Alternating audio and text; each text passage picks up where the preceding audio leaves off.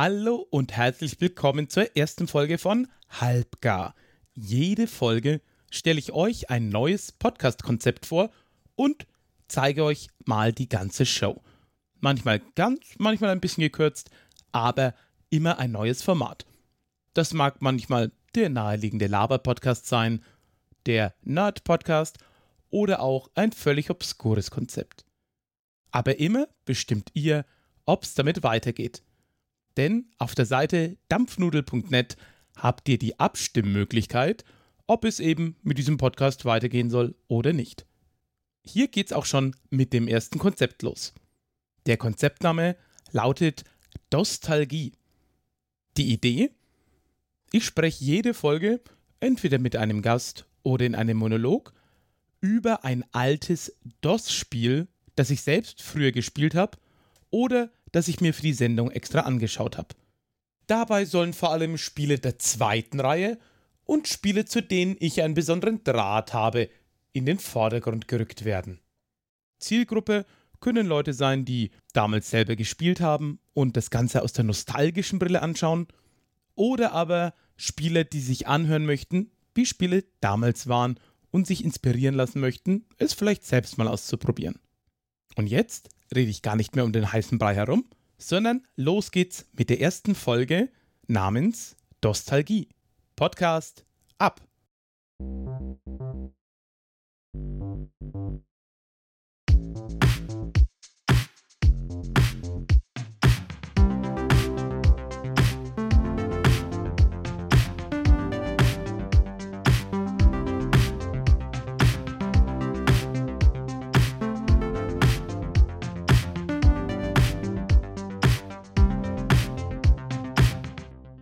Hallo und willkommen zur ersten Folge Nostalgie.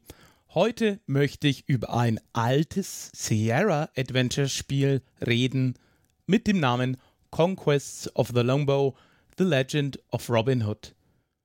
Das Spiel ist ein Point-and-Click-Adventure der Firma Sierra aus dem Jahr 1991. Werfen wir erstmal einen Blick auf die Story. Wir schreiben das Jahr 1193 und wir befinden uns zum Ende des dritten Kreuzzugs. Richard Löwenherz ist auf dem Rückweg aus dem Heiligen Land nach England, aber auf dem Weg zurück in seine Heimat wird er überfallen und von Österreichs Herzog Leopold gefangen genommen. Und nun ist es natürlich an den Bürgern Englands, das Lösegeld für den König zu zahlen. Aber der Sheriff von Nottingham zusammen mit anderen Schergen findet die Situation gar nicht so schlecht. Die Bürger werden unterdrückt, für Kleinigkeiten ins Gefängnis geworfen, hingerichtet oder andere drakonische Strafen über sie verhängt. Die Steuern sind total unterm Dach und bei dem kleinsten Verbrechen wird man ein Vogelfreier.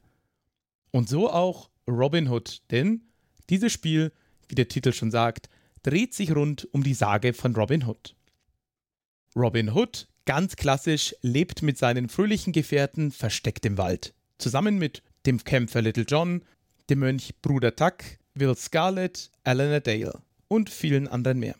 Er erwehrt sich in dem Rahmen der Möglichkeiten, die ihm bestehen, zusammen mit seinen Gefährten gegen die Obrigkeit. Und da hat er so einige gegen sich aufgebracht. Nicht nur der Sheriff zürnt bei seinem Namen, auch das Kirchenoberhaupt von Nottingham besticht er durch, sagen wir, Wein und leibliche Genüsse als durch Nächstenliebe und Hilfe der breiten Bevölkerung. Nun ist es also an der Aufgabe von Robin Hood und damit von uns, das Geld aufzutreiben, um König Richard auszulösen. Zudem gibt es auch noch eine romantische Beziehung zu Maid Marian. Zum Genre und Gameplay. Wie schon erwähnt, ist das Spiel ein klassisches Point-and-Click-Adventure. Was ist es?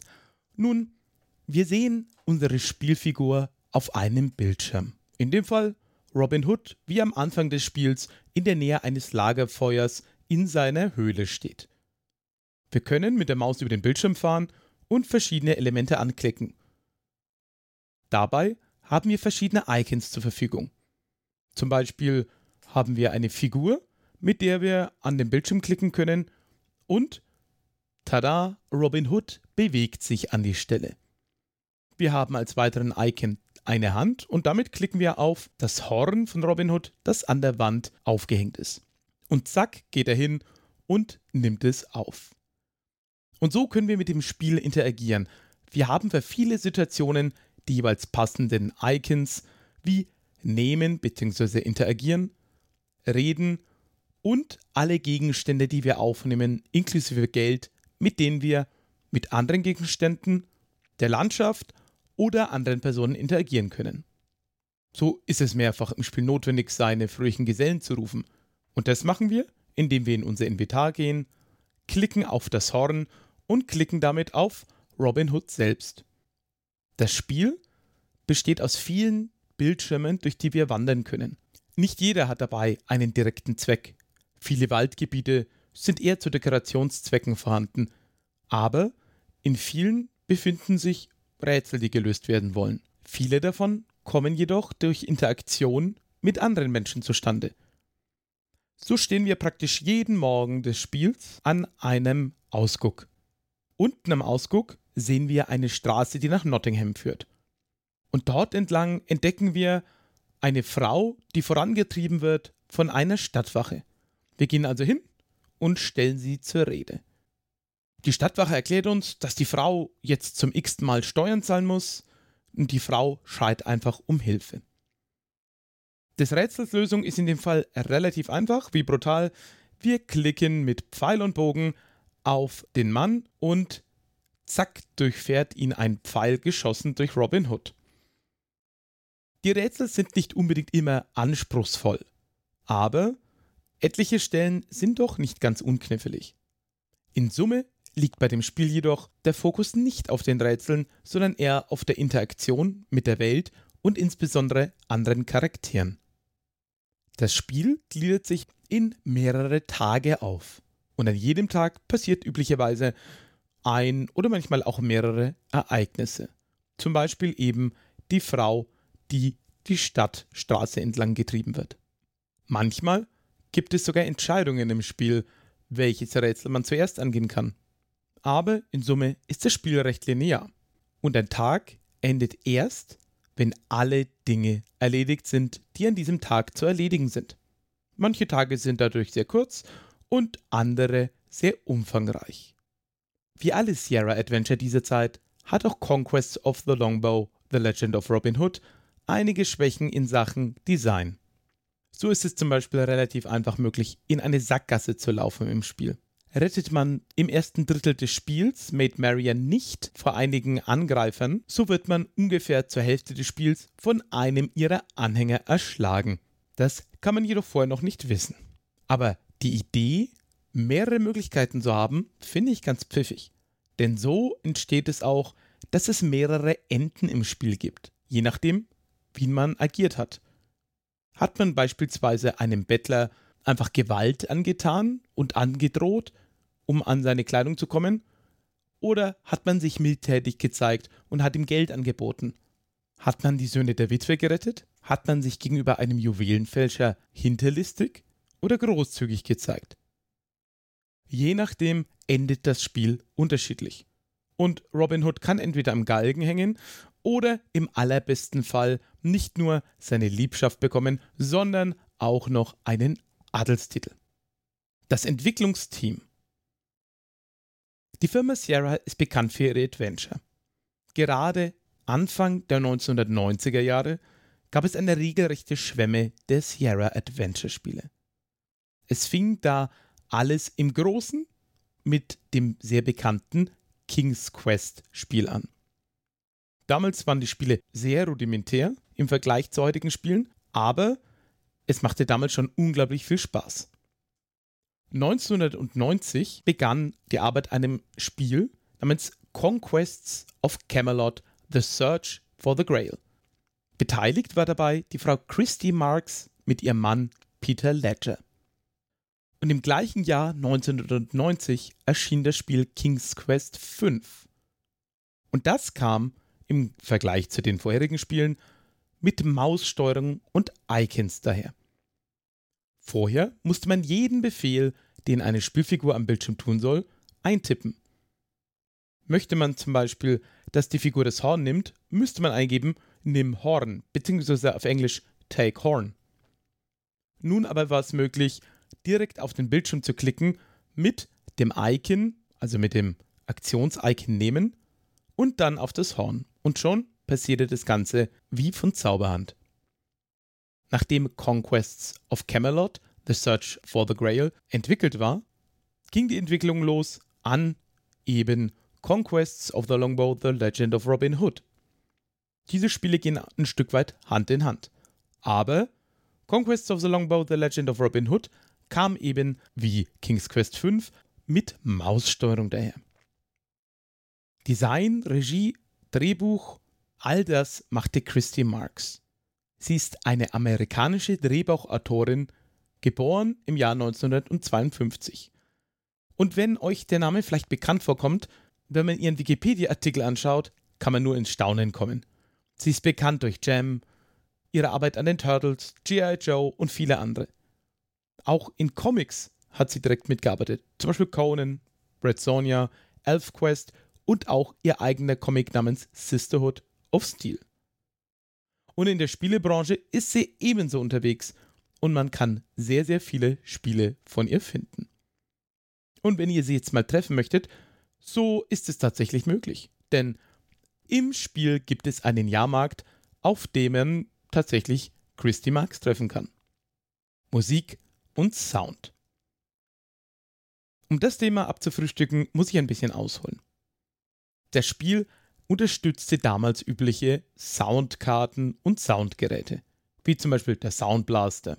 Aber es unterstützte auch ein Gerät namens MT32. Und dieser Roland MT32 ist ein Gerät, das kann man sich ungefähr vorstellen in der Größe eines Autoradios.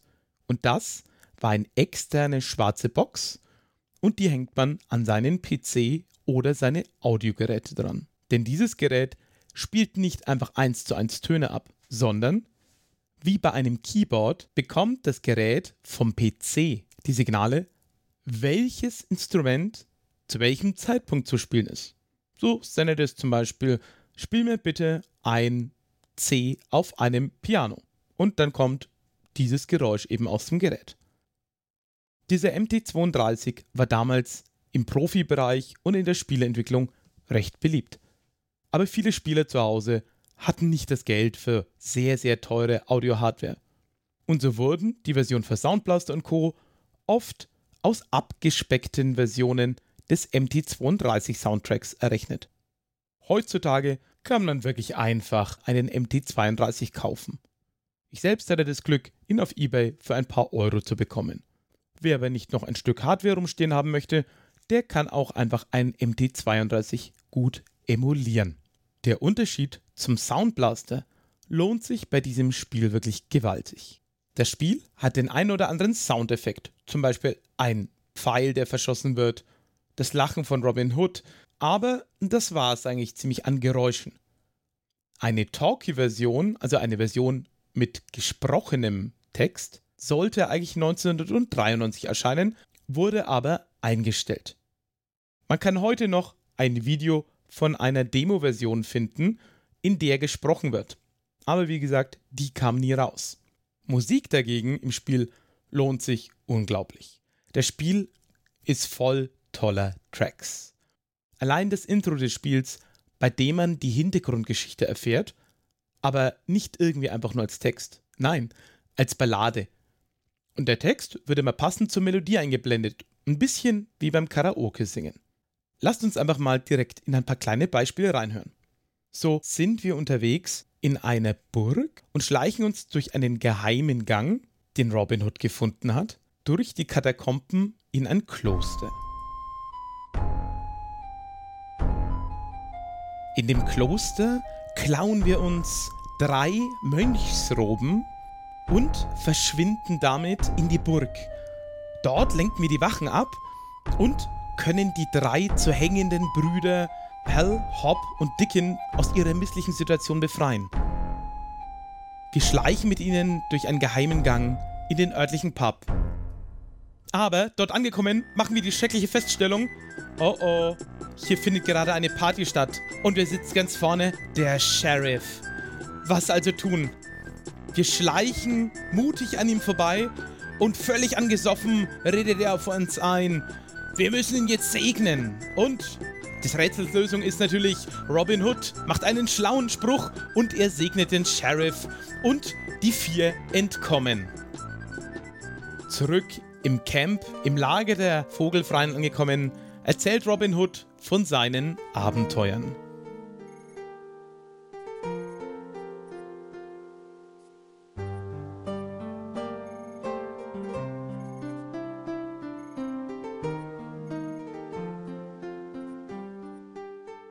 Wir hören können, erfüllt das Spiel jede Menge fast schon, naja, klassische Tropes.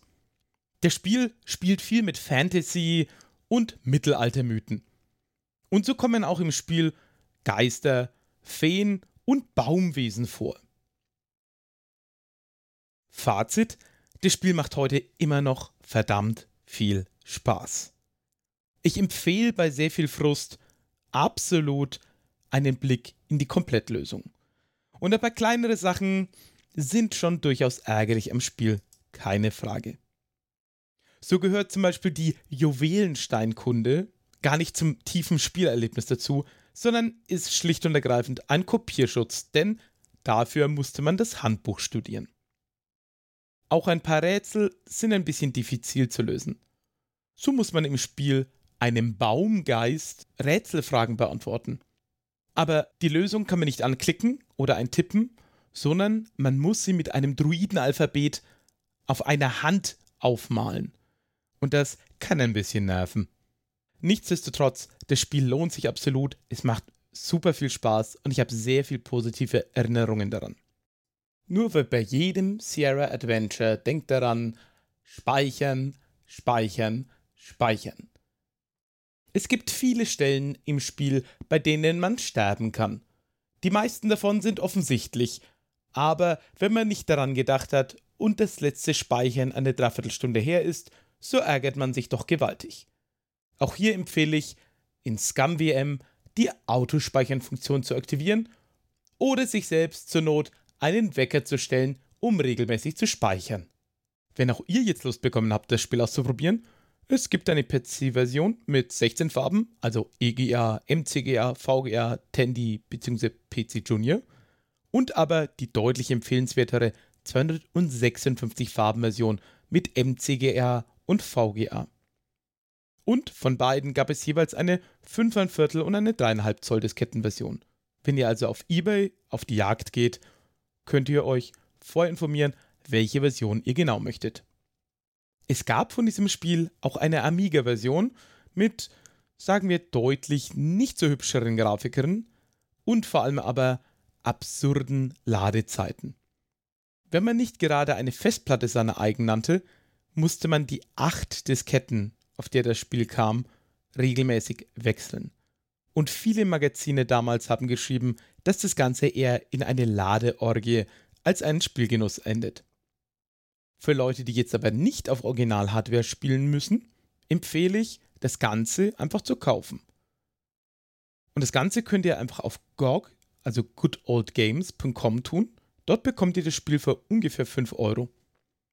Am besten aber geht ihr auf die Seite von Christy Marks, christymarks.com, denn die gibt einen Link auf die GOG-Seite, über die sie noch ein bisschen Provision dafür bekommt. Und das, finde ich, hat sie für dieses Spiel absolut verdient. Wenn ihr selbst die Version schon habt oder eben die Disketten gekauft habt, empfehle ich stark, das Ganze in ScumVM laufen zu lassen. Wer jetzt auf die eBay-Jagd gehen möchte, der muss doch den ein oder anderen Euro einrechnen. Das Spiel ist nicht ganz billig zu haben, es gibt aber sowohl eine deutsche als auch eine englische Version. Ich wünsche euch viel Spaß und ich hoffe, ihr hattet viel Spaß mit Nostalgie und wir hören uns vielleicht einmal wieder. Bis bald. Tschüss.